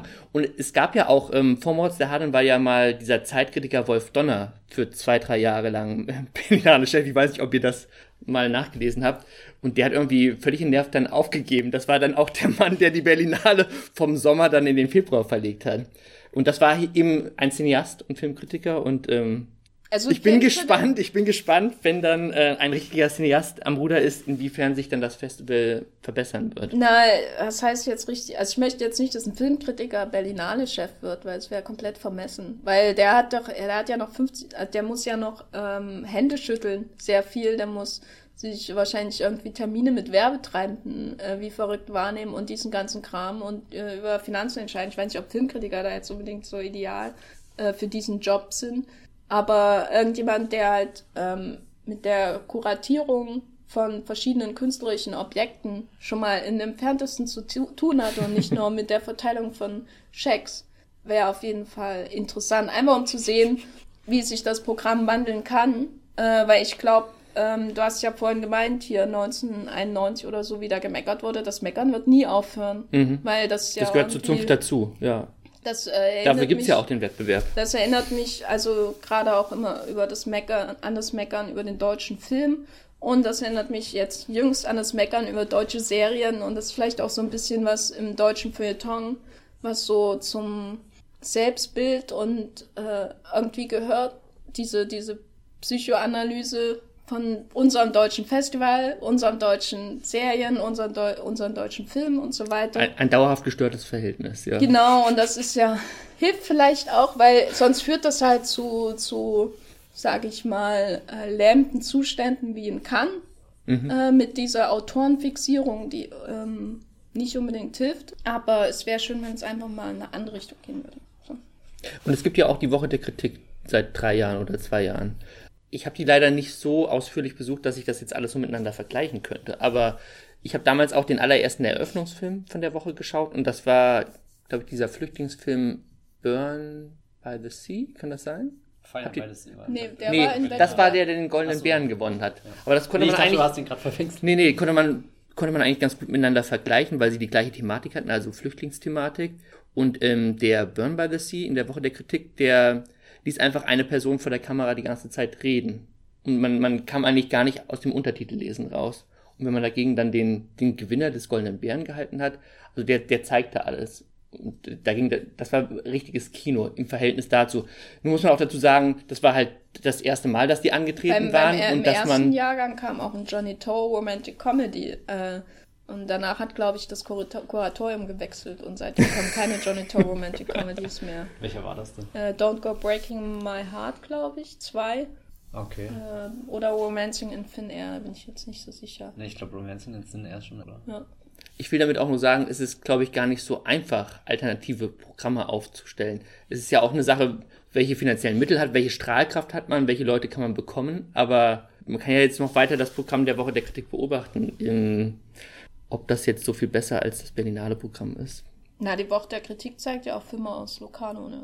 Ja. Die haben ja nicht nur Weltpremieren. Ich glaube, die ja. hatten das letzte Mal ein oder zwei Weltpremieren mit dabei. Ich glaube, ähm, abschließend können wir mal sagen, äh, wenn wir äh, Festivalleiter werden, jeder einzelne von uns für sich, zwei Jahre bevor gefeuert wird, weil das Budget äh, äh, verschlungen wurde nach einer Woche. Ähm, was würdet ihr denn an der Berlinale ändern? Matthias, fang mal an. Du hast dich so zurückgelehnt, als wolltest du nichts dazu sagen. Ja, weil was, ja was soll ich denn jetzt groß sagen? Ich habe vorhin schon aus Scherz gemeint, es wären so, so, so praktische Dinge, so wie, wie, wie Wege gehen und wo sind die Kinos und wie komme ich mit der U-Bahn am schnellsten und, und schaffe das, die Zeit einzuhalten, weil. Neue U-Bahn-Linien ziehen. Ich, ich traue immer noch den letzten zehn Minuten von dem achtstündigen Love Diaz-Film hinterher, die ich leider nie sehen konnte, weil ich mich sofort auf den Weg in eine andere Vorstellung machen Und jetzt musste. sag aber, was die andere Vorstellung war, bitte. Das traue ich mich ja gar nicht zu sagen. Es war äh, die äh, großartige AMC-BBC-Koproduktion The Night Manager mit äh, Tom Hiddleston. Und das habe ich natürlich nur gemacht, weil ich darüber auch einen Text geschrieben habe. Ansonsten wäre ich nie auf die Idee gekommen, zehn Minuten vor Schluss den Love abzubrechen. Das ist ja schon dreist. Nee, es ist, ähm, keine Ahnung. Also was ich mir, oder weiß nicht, was ich jetzt äh, konkret sagen würde, was ich anders machen würde. Ich sage jetzt einfach, was ich mir von der Berlinale wünsche, was weitergeht, ist wieder dass, dass dieses Gefühl zurückkehrt, was ich damals bei der ersten Retro hatte, weil das, das wirklich eine sehr inspirierende Phase einfach für, für meine Liebe zu, zu alten Filmen war oder so, so plump sich das gerade anhört. Und was ich in der letzten Zeit einfach extrem lieb gewonnen habe, ist die Zeit mit, mit den anderen Akkreditierten irgendwie am Presseschalter zu stehen, sich da über die Filme auszutauschen, gemeinsam über die Filme zu schreiben und so. Und wenn das ein bisschen fokussierter ist, was ja durch ein besser kuratiertes Programm oder so durchaus zustande kommen könnte, glaube ich, wäre das auch sehr schön. Ich hatte neulich auf Twitter, ich weiß gar nicht mehr, wer es war, gefragt, äh, was dann gerade so mit der Berlinale 2018 los ist.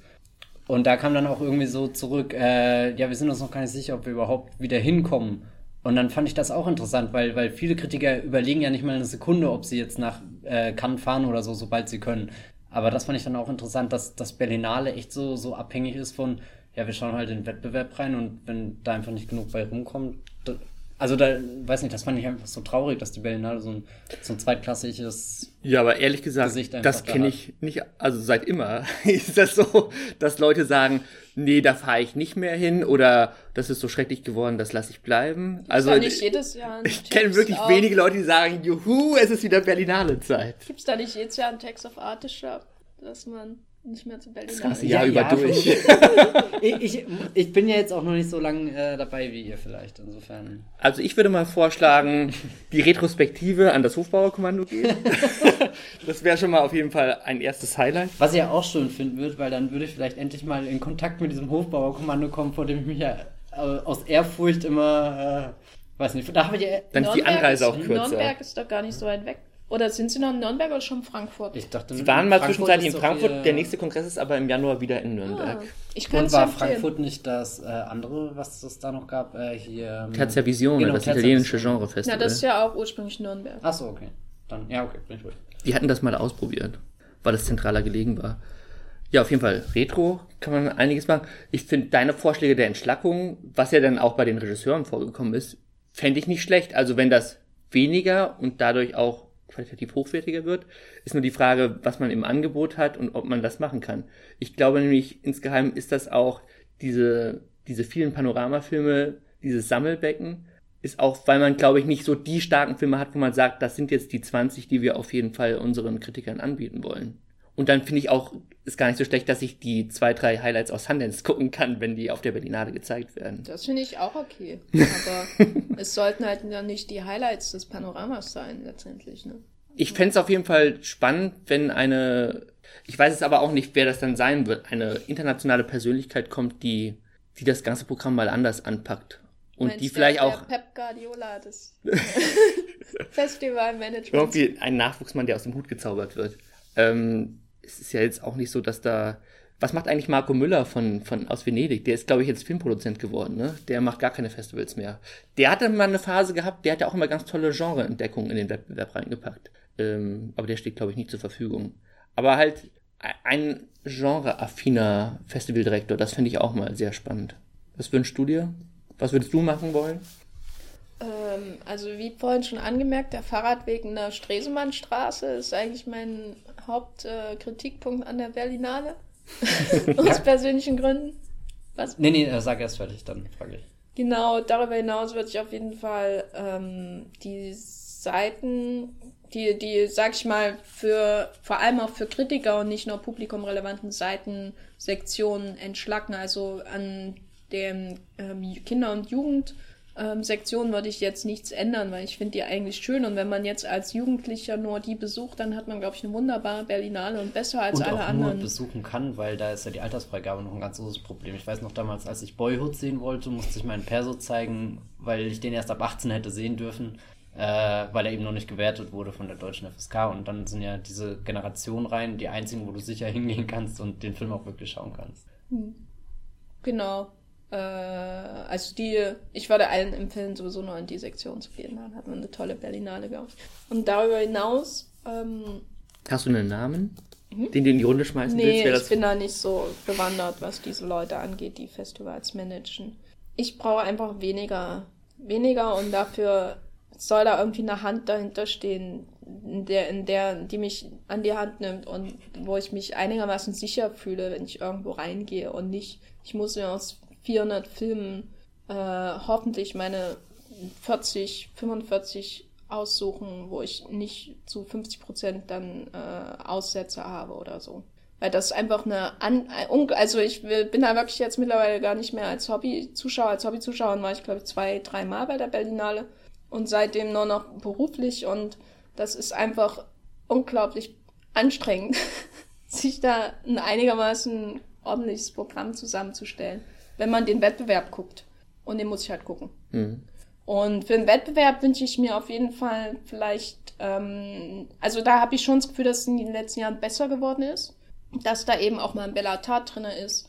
Oder ähm, sowas wie Fantastic Woman, ähm, das war ja, glaube ich, schon der zweite Film von dem Regisseur. Der hat schon Gloria im Wettbewerb genau. gehabt, Sebastian Delio, ja. Und ähm, Fire at Sea bin ich, den mochte zwar nicht so sehr, bin ich auch froh, dass er im Wettbewerb lief. Und da wünsche ich mir einfach noch ein bisschen mehr, ähm, weniger, das ist ein Wettbewerbsfilm, Gedanke bei der Auswahl, weil man merkt diesen Film vielfach an, dass sie wie Wettbewerbsfilme für die Berlinale aussehen und mehr darüber äh, nachdenken, was ist ein spannender Film, über den wir noch in drei äh, Monaten, vier Monaten, fünf Monaten reden werden. Und das sollten dann auch, also das, da finde ich es dann interessant jetzt, um jetzt wieder das ähm, unvermeidlich kann anzubringen, dass da eben auch sowas wie You Were Never Really Here läuft, der ähm, mit Genremitteln arbeitet, zum Beispiel. Mhm. Und sowas kann man auch im Berlinale Wettbewerb laufen lassen, obwohl man mit einer Pistole geschossen wird. Mm. Skandal. Eben haben wir You Were Never Really Here schon angesprochen. Äh, der lief jetzt auch äh, beim Festi Festival 14 Films. Around the World in 14 Around Films. The world in, ich war ja nicht da. Ich muss nicht wissen, wie das Festival heißt. Ich weiß nur, wie ein Festival in Berlin heißt. So, Punkt.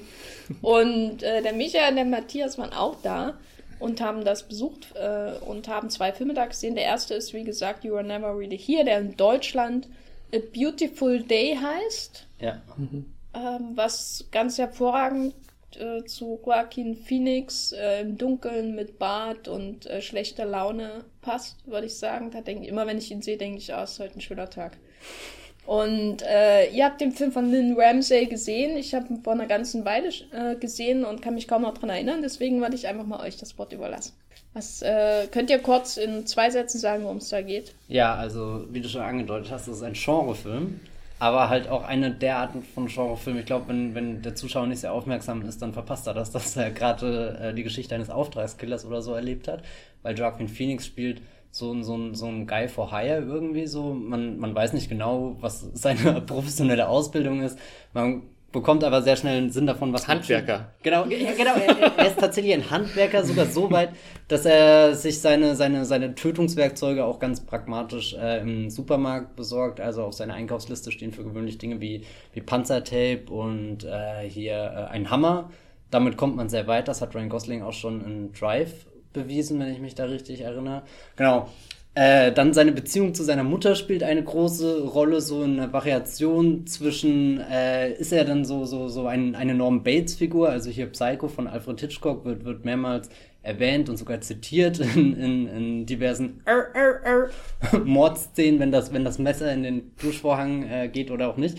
Genau, aber und das wird immer so damit gespielt, äh, spielt, wie, wie, wie sane ist er denn, also wie, wie sehr bei Verstand und ähm, weil der Film bewegt sich schon auf einem sehr moralisch fragwürdigen, schmalen Grad, so den er da lang geht. Also die grobe Geschichte ist dann, er soll ähm, die Tochter eines, äh, also es spielt in New York, der Gegenwart. Der Hintergrund ist ein bisschen ähnlich wie, wie bei Taxi Driver, haben wir gestern drüber geredet, mhm. dass so, so äh, der Wahlkampf ein bisschen stattfindet über das Amt des Senators, Gouverneurs, Gouverneurs genau.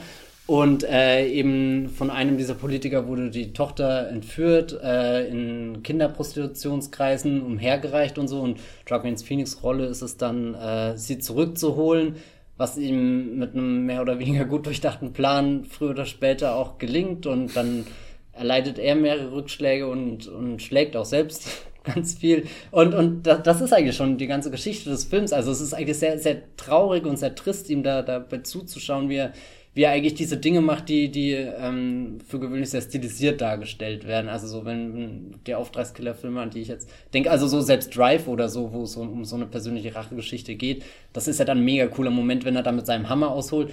Und Lynn Ramsey inszeniert halt die Hammer-Szene als die, die Unbeholfenste. Jemand schlägt halt wirklich einfach nur mit dieser, dieser rohen, rauen Brutalität da drauf und, und irgendwie, er tötet auch nicht elegant, er tötet nicht effizient, so, so, so cool das irgendwie wirkt, wenn er den Hammer an der Supermarktkasse holt.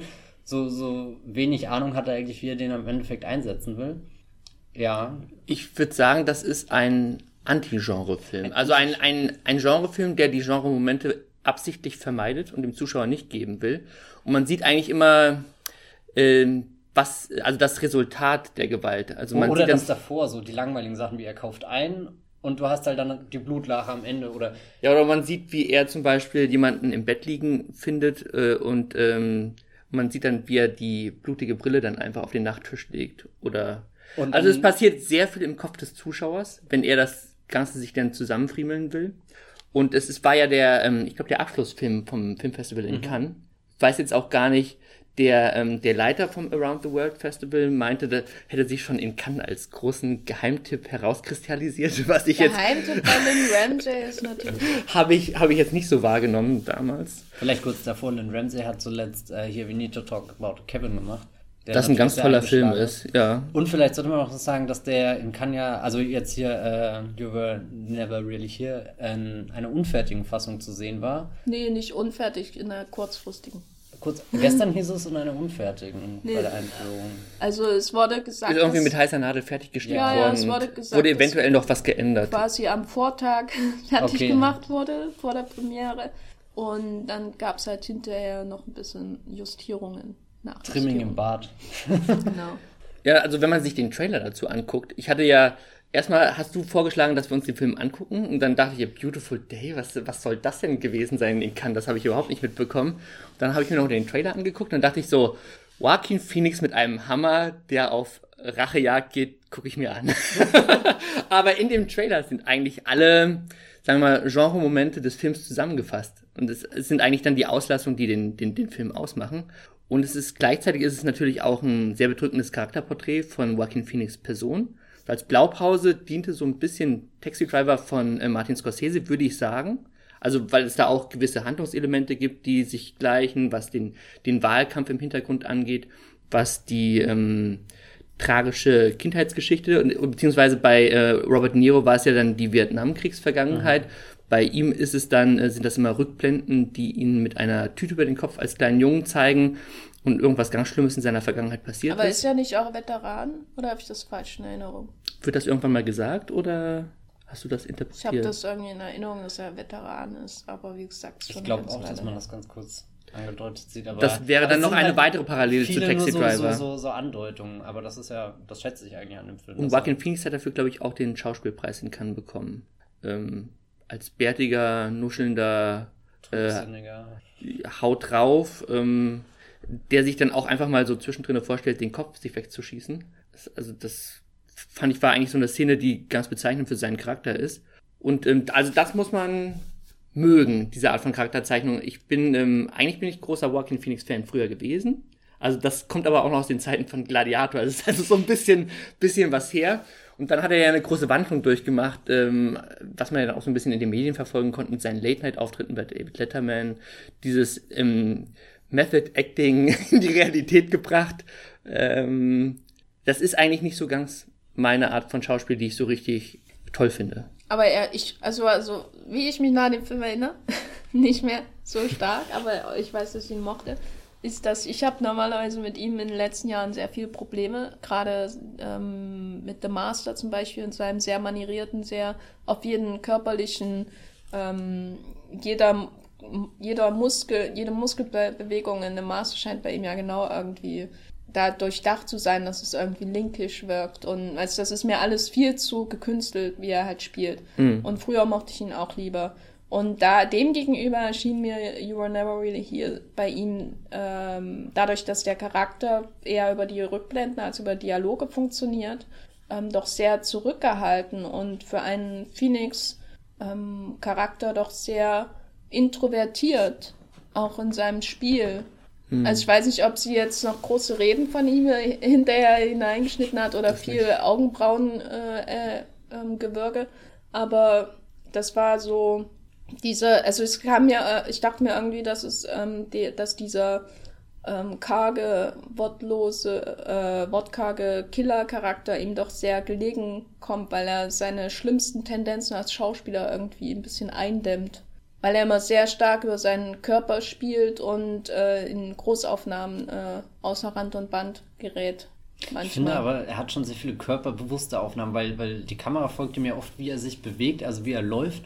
Und er hat ja immer dieses, du erahnst schon irgendwie, dass er diese, diese taktischen Griffe drauf hat, wie er jetzt jemanden schnell zu Boden bringt, aber er bewegt sich ja schon so gebrochen, so, so gebückt, wie als, äh, wenn, wenn er seinen sein, sein Pullover mal auszieht oder sein T-Shirt, siehst mhm. du ja auch, dass er Narben oder so hat. Da hatte ich schon das Gefühl, dass er seinen Körper sehr zum Einsatz bringt. Vielleicht jetzt weniger sein Gesicht, was daran liegt, dass der Aber Bart das passt halt eher, weil es eine körperbetonte Rolle ist. Mhm. Während wenn er an The Master mal so rumhumpelt die ganze Zeit, das wirkt dann halt nur noch wie Joaquin Phoenix, der Schauspieler, nicht wie irgendwie Marine, der ein Problem beim Gehen hat. Ne? Während das hier, dadurch, dass hier, ich denke an, dass ihm hier dieser Act, diese Action- oder Thriller-Rahmen irgendwie entgegenkommen. Dass er muss mit seinem Körper spielen, mhm. weil die Figur nicht viel mehr hergibt. Und er darf ihn auch einsetzen. Und ich muss bei dem Film überhaupt nicht an Taxi Driver denken, sondern vor allem an Taken. Äh, weil du meinst ja Anti-Genre-Film, weil die, die Geschichte ist ja schon sehr ähnlich wie in Taken. Das ist ein Mann ähm, irgendwie ein unschuldiges Zu Taxi Driver Mädchen ja auch. In, oder Prostituierte, die rausgeholt wird. Ja, aber Taxi Driver ist für mich äh, da nicht so der Vergleich. Das Mädel erinnert ja sogar ganz stark an Jodie Foster in Jung. Ja, aber der Taxi Driver passt für mich als Vergleich nicht, weil da so viel ähm, geredet, monologisiert. Äh, der Film ist irgendwie hat eine viel größere Welt für mich als äh, You Were Never Really Here, der sehr reduziert ist und sehr auf die Mission bedacht und die Folgen was ihn für mich eher halt wirklich ein Genrefilm wie Taken äh, näher bringt, der, wo dann jemand hingeht nach Paris, um ein Mädchen zu retten und Leute, Albaner verprügelt. Da wird auch relativ wenig über den Charakter von Lime Neeson dann. Ja, da gibt es halt nur am Anfang hier Ex mehr so ein Haut drauf. Ex-CIA. Irgendwelche Klischees und dann draufgepackt. Bam, Hund. Wobei hingegen der von den Ramsey, fand ich eigentlich immer die spannendsten Szenen von Joaquin Phoenix, wenn er mit seiner Mutter zusammen agiert hat. Also da merkt man, dass es halt so ein eine ganz gebrochene Beziehung, also es ist auf jeden Fall auch noch Liebe vorhanden und äh, aber auch gleichzeitig, das sind ja dann auch die Momente, wo er sich, wo dann Psycho im Fernsehen läuft und er dann das erste Mal so spaßeshalber das I, I, I Erstechungsgeräusch macht und dann, als sie dann nochmal im Bad ist, ist glaube ich nochmal etwas ernsthafter dann vor der Tür macht, wenn er dann ähm, den Boden wieder aufwischen muss. Äh, also ich hätte eigentlich, glaube ich, lieber die Geschichte zwischen den beiden gesehen, als dann diese, diese Rache-Geschichte, beziehungsweise das Rausholen und äh, seine, seine Hitman-Rolle da. Wobei, da gibt's dann auch spät im Film eine relativ gute Szene, ähm, wo einer von den ähm, Secret Agents von dem Gouverneur dann auch im Haus ist und die beiden miteinander gehen. Ich will jetzt auch nicht irgendwie zu großartig was spoilern, aber da haben die beiden auch noch eine, eine, ganz tolle Szene zusammen, wo sie, also so, wo letztlich gesungen wird, falls so, du dich daran so, so erinnerst. richtig verblüffend auch, also was, was du gar nicht in so einem Film erwarten würdest, so egal ob es jetzt ein Genre oder ein Anti-Genre-Film ist. Aber genau, da hat dieses Anti-Genre-mäßige bei mir richtig funktioniert, okay. weil man das halt, weil man damit überhaupt nicht rechnet. Man denkt jetzt so, der muss den jetzt ausschalten und dann irgendwie wieder seiner Mission nachgehen. Und dann geht's aber doch letztlich eher darum, ihn dann beim Sterben zu begleiten. Also so ein Film, der all diese äh, Typen über die man in Hitman-Filmen nie viel nachdenkt. Wo man merkt, das sind einfach nur Menschen, die halt jetzt rumrennen so und dann irgendwann halt sterben. Also so, das ist mir in dieser Szene sehr bewusst geworden, dass ja, ja, das war also so ein kleiner Moment, wo ich dachte, da funktioniert dieses Konzept von Lynn Ramsey. Und ansonsten hat es für mich. Aber ist das dann wirklich Anti-Genre? Weil es ähm, Genre ähm, kann das doch alles in sich vereinen. Also. ich glaube, was Michael mit Anti-Genre meint, ist eben, dass er so, so dass es sich nicht direkt anfühlt wie ein Genrefilm und dir nicht diese üblichen Dinge zeigt, eben die Taken so, so ganz genüsslich zelebriert, wie, wie dieses stylische Töten und weiß nicht, wie die, die, wie ikonisch immer die Waffen nach oben gehalten werden oder so. Also da ist ja schon. Ja, also er tritt so aus den Klischees des Genres auch, raus. Wenn du nur Überwachungskameramaterial von einem Hammer-Fight zeigt und nicht äh, Park Chan-books Hammer Hallway-Fight, weißt du? Also ist für mich dann trotzdem ein Genre. Ich habe gestern gesagt, das ist ein fragmentarischer Genre. Nee, ich, na, ich würde... Ein arthausiger. ja, Arthouse ist klar. ja, vielleicht passt da auch der Begriff Anti-Genre nicht so. Das ist eigentlich dann mehr... Anti-Genre wäre für mich, wenn er die Lust zerstören würde und das macht er nicht. Anti-Genre wäre für mich äh, ein Film, der das dekonstruiert und äh, vielleicht die Momente des Spektakels bis. Äh, das würde ich schon in Anspruch nehmen für den Film. Ja. Nee, weil das sehe ich irgendwie nicht, weil ähm, Da ist, der, Spektakel ist sie nicht dran interessiert, die Regisseurin. Ja, aber An den, an den Genre-Momenten. Aber es findet doch trotzdem statt. Es wird Sie hat nicht ja völlig zum Beispiel zum Schluss diese spektakuläre Szene, wenn er in, das Wasser reinfällt. Und die ist ja sehr stilisiert im Gegensatz zu all den anderen Dingen. Und die zeigt sie ja auch komplett. Da siehst du nicht das, was davor oder danach war, sondern da erlebt man ja schon den, den Moment. Aber er wirkt trotzdem ein bisschen außergewöhnlich, keine Ahnung. Hm. Äh, ich musste äh, gestern Abend sehr viel an Good Time von den Safety Brothers erinnern, den ich kürzlich im Kino gesehen habe, weil der auch so, so ein äh, gröbkorniges New York-Bild in der Nacht hat und die eben die, die Skyline von Manhattan wirklich nur ganz, ganz weit hinten im Hintergrund, nur sehr, sehr vage und im Vorbeifahren mit dem Auto irgendwie zeigt und, und das, was du eigentlich von New York siehst, sind irgendwie so trostlose Queens halt. ja, äh, Gassen oder keine Ahnung was, das äh, hat mich auch sehr begeistert. Und was ich noch erwähnen wollte, ist der Soundtrack. Gestern äh, die zwei Typen hinter uns im Kino, die sind beim Abspann gar nicht mehr rausgekommen zu sagen, wie fett und geil der Soundtrack war. Und auch wenn ich ihnen nicht zustimmen würde, muss ich ihnen leider zustimmen, weil dieser Soundtrack sehr effektiv war. Irgendwie äh, bei der Einführung, ich weiß nicht mehr, wer die Regisseurin war, die den Film eingeführt hat, sie hat am Anfang sehr treffend beschrieben, dass er eine eigene Dynamik entwickelt, was ich irgendwie so interessant fand, dass sie das da so erwähnt, weil bei all den Einführungen, die ich jetzt zu Film gesehen habe, wurde immer so selten auf die Musik eingegangen oder so. Aber dann im Verlauf des Films äh, ist mir aufgefallen, wie er, wie er so ganz klassisch in so, eine, so einer coolen Pose anfängt. Also so, so, er hat jetzt den Hammer und geht jetzt die Gasse entlang und du kannst dir eigentlich richtig vorstellen, wie gleich die Zeitlupe einsetzt, die Tauben von Chun-Wu im Hintergrund kommen und irgendwie eine Explosion startet. Aber dann geht er halt auch einfach nur so die Gasse entlang und dann hört die Musik auch einfach auf, ohne dass du irgendwie einen erkennbaren Höhepunkt erreicht hast oder so. Also so, wie als, als wagt sie sich immer an, an diese vertrauten Momente ran und dann endet das in was Dissonantem irgendwie. Das fand ich sehr interessant.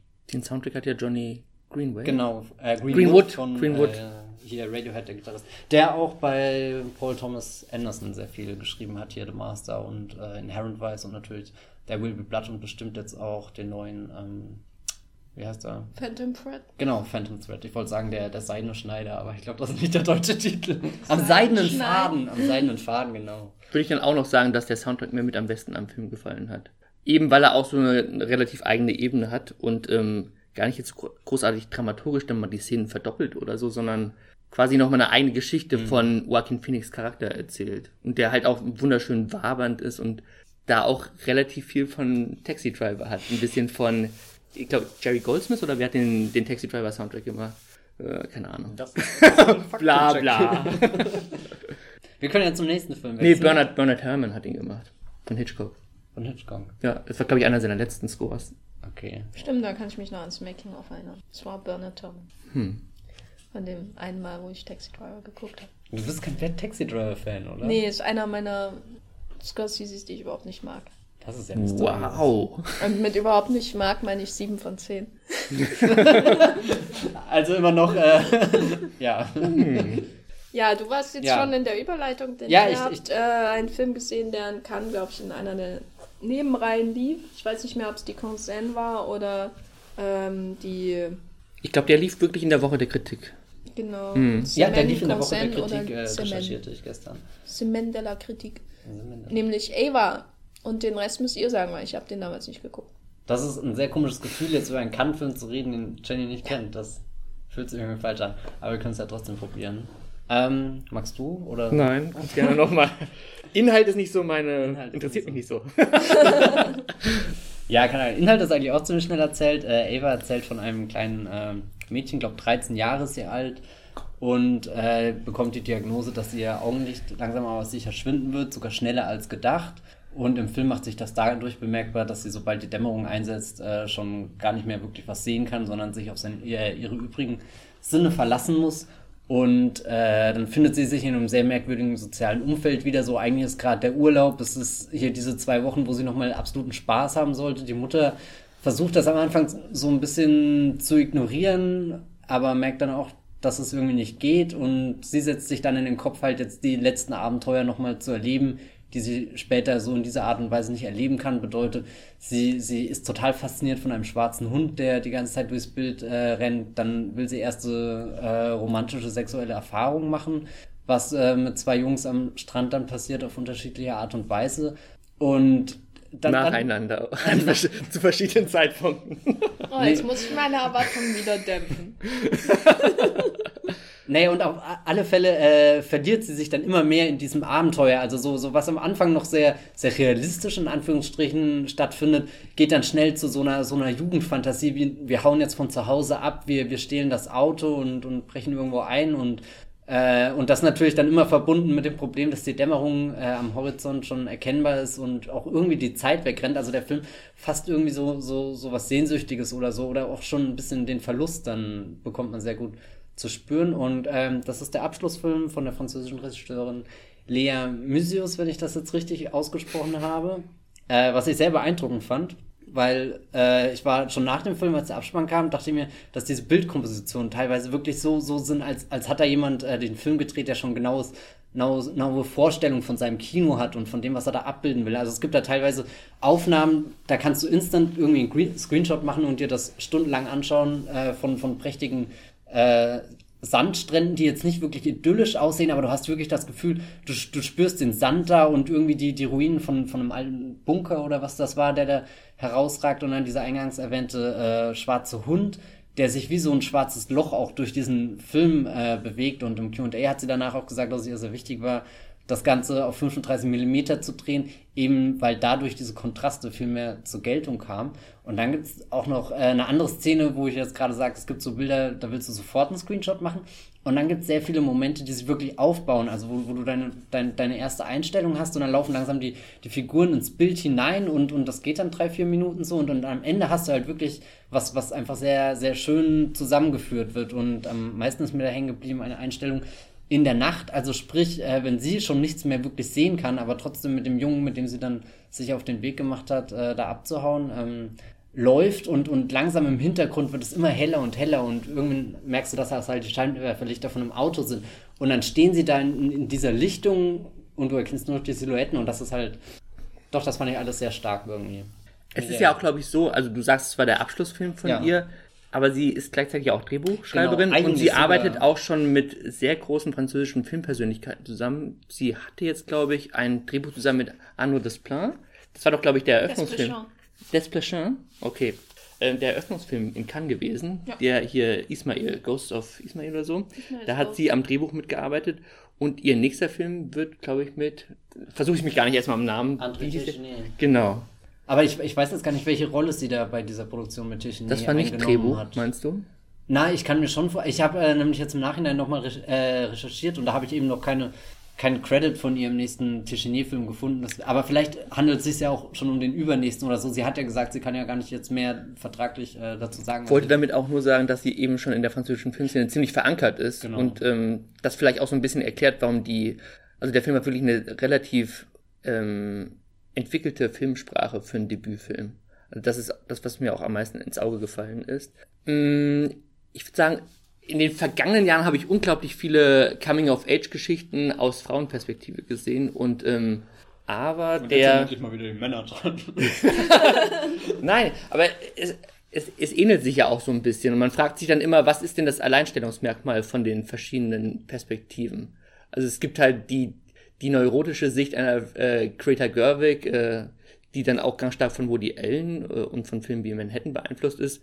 Und bei Ava habe ich mich eigentlich die ganze Zeit gefragt, was eigentlich ihre ähm, filmischen Vorbilder gewesen sind, weil ich da eigentlich nichts direkt greifbar gehabt habe. Am ehesten hätte ich dann an Eric Romer gedacht, äh, so von, weil das Ganze spielt auch in ihrer Heimatstadt im Südwesten Frankreichs, so am, am Meer. Und ähm, da hat ja Eric Romer auch einige Sachen spielen lassen, Pauline am Strand zum Beispiel. Ich habe den eigentlich ausgesucht gehabt, weil mir die mal ein guter Freund Andreas Beilharz empfohlen hat, ähm, die man auch so aus diesem Dunstkreis des Hofbaukommandos Nicht und aus dem Dunstkreis. genau und der jetzt beim Deutschen Filmmuseum arbeitet und ähm, der hatte den auf dem Filmfest München entdeckt gehabt und äh, deswegen hatte ich mir den ganz dick und fett äh, in, in, auf meinen Plan geschrieben gehabt und habe mich jetzt gefreut, dass er jetzt beim Around the World Festival gezeigt wurde. Und ähm, der Festivalleiter hatte auch gemeint, das wäre irgendwie, es ist ja auch das, das Plakat des Festivals, da ist sie auch drauf zu sehen, die Hauptdarstellerin. Ähm, blau angemalt mit äh, mit Erde beschmiert oder irgendwie so unter Dreck und ja, mit, mit Kriegswaffen. Ja, mit einem echten Gewehr. Was auch eine hervorragende, also das ist so, so, so eine potenzielle Szene des Jahres, habe ich schon direkt nach dem Kino gemeint, wo, wo sie dann mit hier dem einen Jungen äh, eben in diese, dieser Maskerade durch den Strand rennt und mit dem Gewehr die ganzen Zuschauer ausraubt und. Das ist dann so eine Collage, das war wirklich eine, das ist eine der besten Szenen oder Genau, Sequenzen des Films. Also wirklich sowas, wo, wo du das Gefühl hast, das, das steht schon so für sich alleine und also so. Ja. das äh, changiert dann auch und fragt sich, ist das Realität? Haben die das wirklich gemacht oder ist es einfach nur in ihrer Einbildung? Das ist dann auch der Moment, weil, wo du vor, vorhin gesagt hast, so was ist das eigenständig von dem Film? Oder was hat er jetzt, was andere Coming-of-Age-Geschichten nicht haben? Und das würde ich dann tatsächlich so, dass er sich so, so ein bisschen in dieser Fantasie eben erlebt, so, so diese, diese Abenteuer, die man als Kind vielleicht als mega aufregend wahrnimmt und dann rückblickend aus der Distanz oder den Augen der Erwachsenen, die eher unspektakulär sind. Mensch, ihr seid halt am Strand rumgerannt und habt ein bisschen Spaß gehabt oder so. Aber dass der, dass der Film in Aussicht stellt, das ist gefährlich, hier steht wirklich auf, auf dem Spiel so, so, so. Sie ist sogar bereit, hier die, die, die Mutter zurückzulassen und Ja, der Film, an den ich eigentlich als allererstes gedacht habe, war Ronja Räubertochter von Astrid Lindgren. Hab Den ich noch auch, nie gesehen, aber ich kann den ich verstehen, was du ganz fantastisch finde, also als, als Kinder- und Jugendfilm. Und da geht's ja auch darum, dass sich sie mit äh, dem Sohn des anderen Räuberhauptmanns, das sind zwei verfeindete Banden, sich dann in den Wald zurückziehen und da ihr eigenes Leben aufbauen und dann auch. Keiner will sie eigentlich zusammen sehen, so weder die Mutter noch die, die Polizei oder so versucht ja. Ja, wir gegen die Welt. Es gibt ja, dann auch so ein bisschen die Hintergrundgeschichte. Also der, der Junge, mit dem sie dann da zusammenkommt, der hat dann auch Probleme mit seiner Familie. Das ist, glaube ich, so eine Sinti- und Roma-Clique, die da am Strand lebt.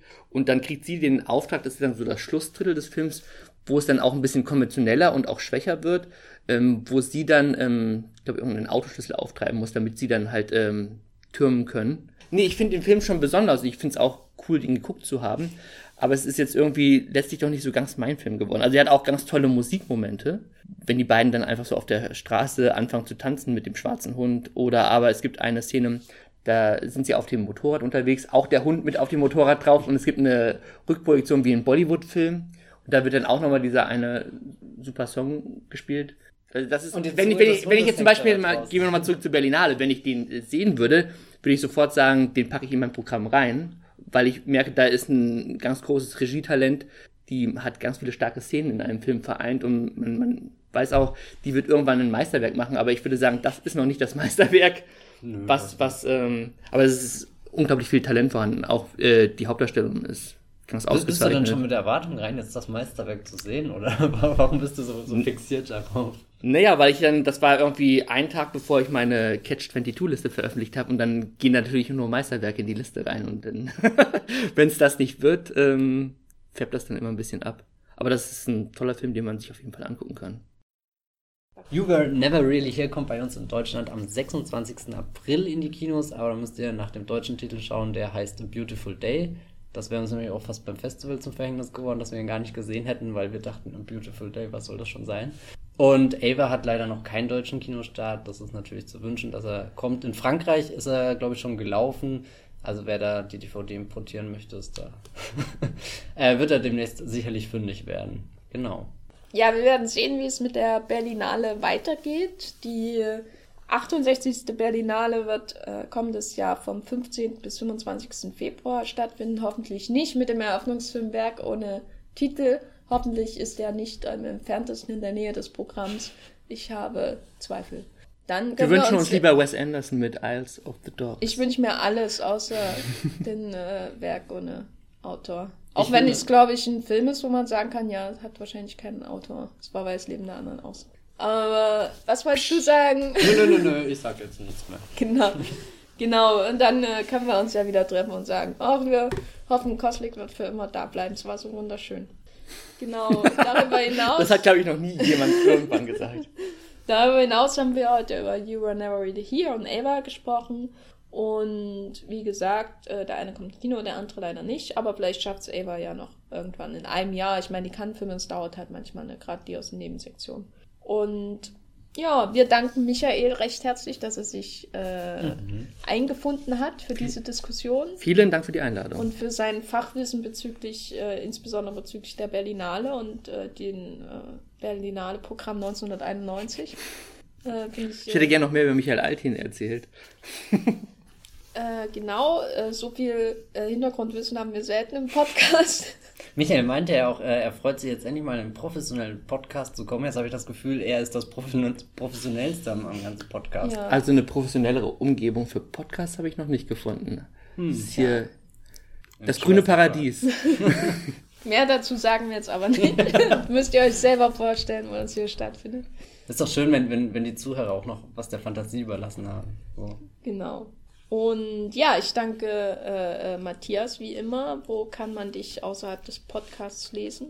Auf das Fünfwörter, auf Movieplot und auf Twitter als Bibelbrooks mit 3e. 3e. Genau, 3e. Du musst auch noch den Michael fragen, weil ich glaube, der hat auch noch sehr viele äh, Mein Genau. Twitter-Account ist Schwanmeister. Das kann man sich sehr gut merken. Ja, ist absolut logisch und nachvollziehbar, warum das Wer so kennt ist. dieses Wort nicht? Ähm, und mein Blog heißt Negative Space. Äh, warum Negative Space? Weil ich mal vor vielen, vielen Jahren diese Essay-Sammlung von Manny Faber gelesen habe, der mir eigentlich intellektuell ein bisschen zu hoch ist. Also nicht, dass ich seine Texte nicht verstehen könnte, aber ich finde es ein bisschen sehr kompliziert, was er schreibt. Aber mir hat damals seine Einleitung so gut gefallen. Ja, Dann hast du nicht weitergemacht. da, da riss es dann ab. Nee, da, da geht's ja darum, ähm, dass bei guten Filmemachern eigentlich fast genauso wichtig ist, nicht nur das, was sie im Bild zeigen, sondern was sie auch nicht zeigen. Und dass, dass das Kino im Kopf des Kinozuschauers eigentlich fast noch wichtiger ist als der Film selbst, den der Regisseur gedreht hat. Das ist so ein bisschen der Hintergrund. Und ich habe das Buch fertig gelesen. genau, ich wünsche mir auch bei der Berlinale in Zukunft mehr Termitenkunst und weniger weiße Elefantenkunst auf jeden Fall. Äh, ja, ich bin bei Twitter äh, als Gafferlein ohne Ü äh, zu finden. Ansonsten schreibe ich bei moviepilot.de .de als die Gaffer. Und äh, ja, wenn euch der Podcast gefällt, kann ich nur wieder darauf hinweisen, dass iTunes äh, eine Review-Section hat, wo ihr Reviews schreiben könnt. Und ihr könnt auch gerne Feedback hinterlassen im Blog. Ja, mach das wirklich mal. Oder schreibt uns bei Twitter an oder bei irgendwelchen E-Mail-Adressen, die ihr irgendwie auf stalkerischen Faden aufgetrieben habt. Äh, wenn ihr Themenvorschläge habt oder Feedback oder auch gerne mal zu Gast sein wollt. Und dann sagen wir, nö. Also Bewerbungsunterlagen. Michael, ich weiß nicht, wie, wie fandest du jetzt das Auswahlverfahren? War das anstrengend oder? Das hat mir, das hat mir gefallen. Das würde ich mir für die Zukunft generell in allen beruflichen Sphären so wünschen. Dass du in sieben Kostümen auftreten musstest und immer den Catwalk runterlaufen musstest. Genau. Alles. Richtig. Ja, wie das halt so ist, ne? Äh, wir sind da sehr genau. Wir wünschen euch äh, viel Spaß weiter mit dem ausgehenden Kinojahr, gute Filme und hören uns wieder. Tschüss. Ciao. Tschö.